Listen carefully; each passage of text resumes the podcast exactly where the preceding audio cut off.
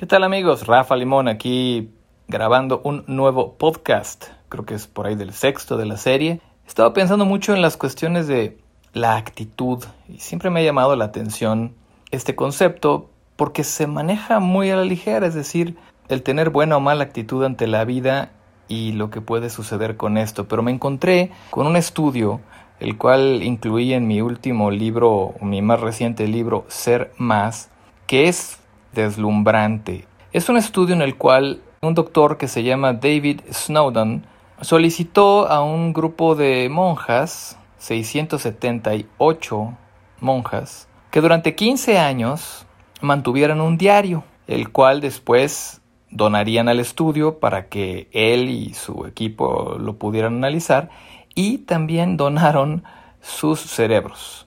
Así que de estas casi 700 religiosas, hay un análisis durante 15 años de su vida a través de su salud, su estado de ánimo, su actitud, su comportamiento en general, lo que registraron en sus diarios y después un estudio, después de fallecidas, principalmente de su cerebro y lo que había en ese cerebro y la relación con aquellos diarios. Y el resultado más impresionante, al menos el que más me impresionó a mí, es que en algunos de los cerebros de las religiosas se encontraron datos de enfermedades que debían de haberse manifestado, como Alzheimer.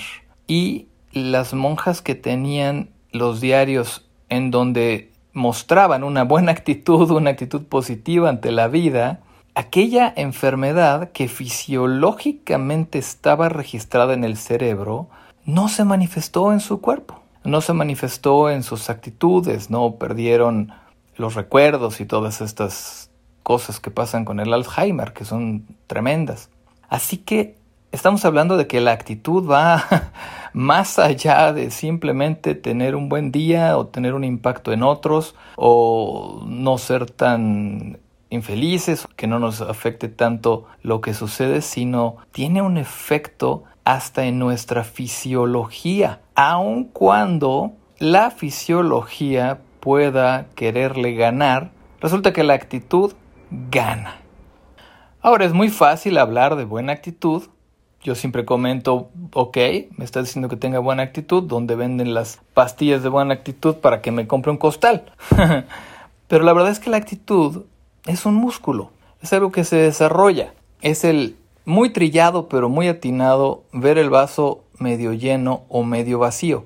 En este momento que estoy grabando estos primeros podcasts estamos encerrados en lo que se le ha llamado la cuarentena, que en realidad es mucho más tiempo ya de los 40 días, pero es un encierro en donde nos estamos protegiendo de un virus que anda por ahí en el mundo. Y esto ha creado desde luego muchísimos retos porque es una cosa nueva para todos el estar tan encerrados, tan aislados, tener que aprender nuevas habilidades, etc. Y la mayoría de las personas les gusta enfocarse o enterarse, como se le llama comúnmente, de lo que está sucediendo. Yo no estoy en contra de que nos enteremos, pero cuando te enteras es una cosa y cuando le escarbas es otra porque el escarbarle a lo negativo siempre va a hacer que salga más negativo. Si tú ves noticias o escuchas noticias sobre algo y le sigues rascando, pues siempre va a haber un experto que pueda profundizar en lo malo que podría suceder respecto a algo y eso es en todo. Me acuerdo que cuando el terrible ataque aquel de las Torres Gemelas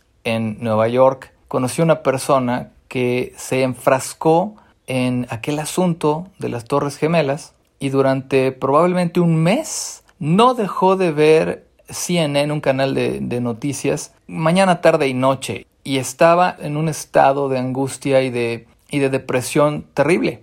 Y no digo que no haya sido una tragedia, desde luego que lo fue. Pero ella estaba cultivando, esta persona estaba cultivando aquella noticia y tratando de amplificarla casi sin querer, porque así es. El temor así es, la angustia así es, la preocupación así es. Es voraz. Si te dejas, te va a devorar, va, va a crecer, a crecer, a crecer y tu preocupación será mayor y mayor y mayor. Y lo mismo pasa si tratas de enfocarte en lo positivo y al principio es muy difícil. no voy a decir que es algo sencillo, pero se puede. Y es un músculo que se desarrolla.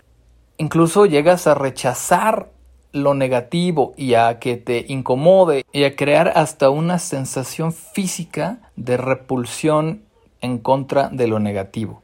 Conforme te vas acostumbrando, vas fortaleciendo el músculo de la actitud positiva y llega un momento en el cual rechazas tanto lo negativo que en cuanto aparece inmediatamente no lo quieres ver, no lo quieres escuchar y tu subconsciente empieza a guiarte para estar cada vez más alejado, alejada de lo negativo, tanto de las noticias como de las personas, como de los libros, como de las películas negativas. Y eso hace que el balance entre positivo y negativo se vuelva más positivo que negativo.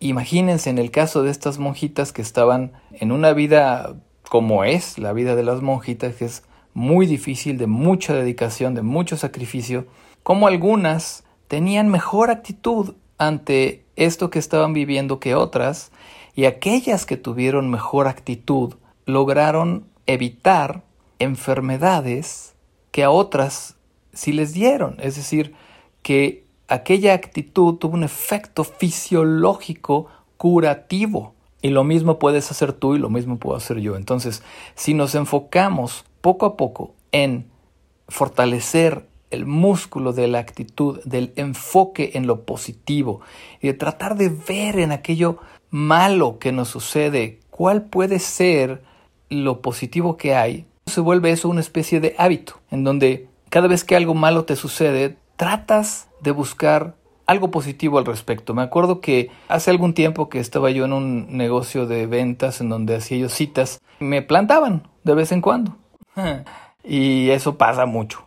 Y lo que hacía es que siempre que me plantaban, me daba yo un premio. No me quedaba con el sabor de boca negativo del plantón, ya sea una revista o un chocolate o un helado o hacía una llamada para otra cita o algo por el estilo, pero siempre he tratado de buscar algo positivo para contrarrestar aquello negativo. Estoy hablando de hace muchos, muchos años. Y es algo que se va desarrollando. Y no estoy diciendo que sea fácil, pero si tú ves algo negativo en la televisión, dilúyelo con algo positivo para mejorar tu actitud. Y si tienes una discusión con alguien y es negativa, trata de encontrarle lo positivo.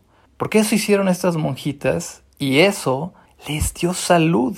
Es algo que está enfocado ya directamente en la medicina y en la salud. Así que te puede ayudar a estar más sano, estar más sana, si te enfocas en lo positivo. Rafa Limón. Nos escuchamos en la próxima.